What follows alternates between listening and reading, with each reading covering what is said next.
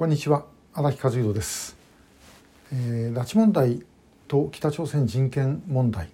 えー、これもあの北朝鮮の人権問題の大きな枠の中に拉致問題が入るわけなんですね。で、えー、北朝鮮の人権問題というのは脱北者の問題あるいは日本人妻、えー、在日の帰還事業で渡った人たちの問題そして、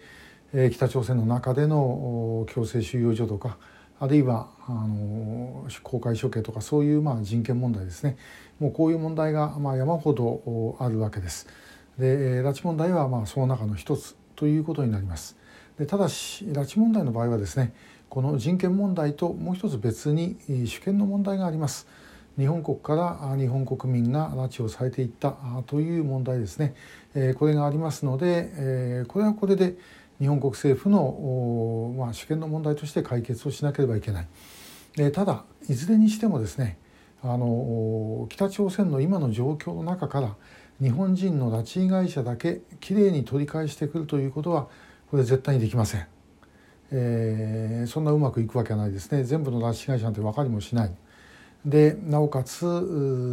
他の人たちの人権がですね無視されている状況をそのままにして取り返すということはもうこれ本当に夢物語でしかないです。何人か交渉して取り返すというのは20年前にやったようにできるかもしれません。ですけども全部というのは無理ですね。ですからそういう意味で、えこれはもうその取り返すという日本政府としてのというかまあ日本国民としてのですね、えこれはもうやらなければいけないことと別にして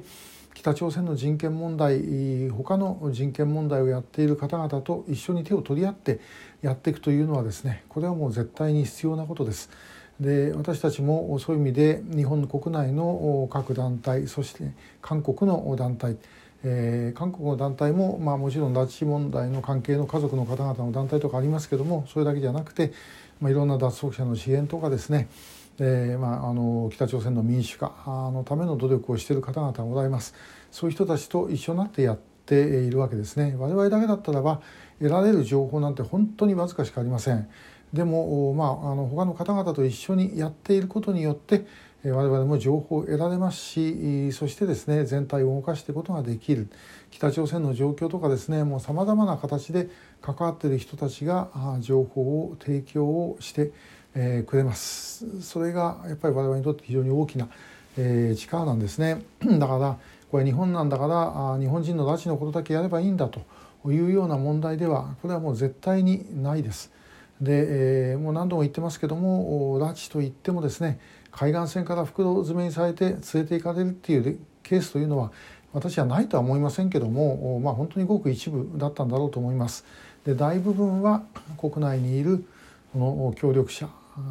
からあの固定工作員などがターゲットを絞ってですねそして、えー、その人たちをおびき寄せたりあるいはあ待ち伏せて連れていく人によってはあの自分の意思で北朝鮮に行って出られなくなった人というのも当然いるだろうと思います。でまあ、これももちろん拉致ということになるわけですよね。で、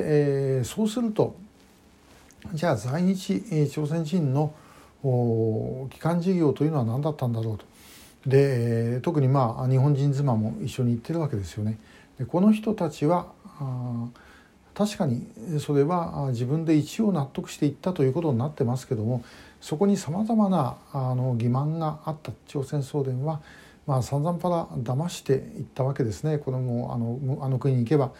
自分の思いあの希望した職場に行って仕事ができる、勉強したいことはいくらでも勉強ができるで、日本のような差別がないと言ったら全部違ってたわけですね。えー、言った人たちはキポとかチェポと言って差別をされ、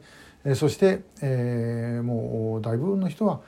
え、三岸僻地にですね送られるというようなことだったわけです。この問題だってやっぱり日本政府として解決すべき問題の一つであることは間違いがないですね。まあ、ともかくその向こうに行った人は本当は国外に出国する自由もあるわけで日本人妻も、まあ、23年すれば里帰りができるというふうに言われたわけですよねでそれもできなかったわけですから。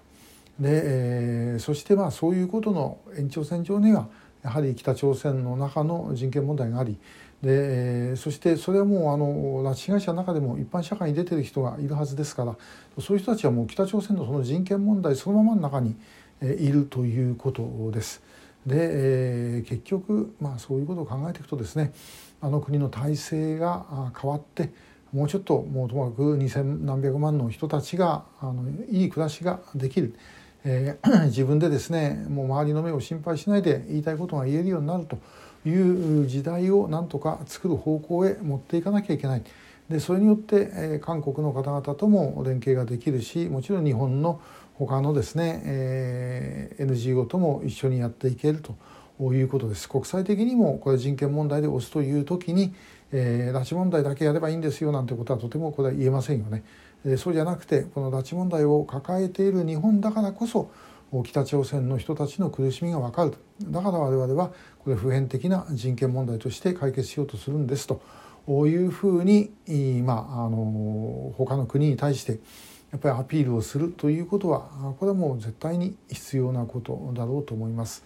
えー、日本人拉致自体には解決はありませんけどもしかし今の北朝鮮の人権状況をですね良くすることはできます。でそれが結果的には日本の被害者救出にもつながっていくということだろうと思います。どうかこの点あのいろんなご意見あると思いますけども是非ご理解をいただきたいと思います。今日もありがとうございました。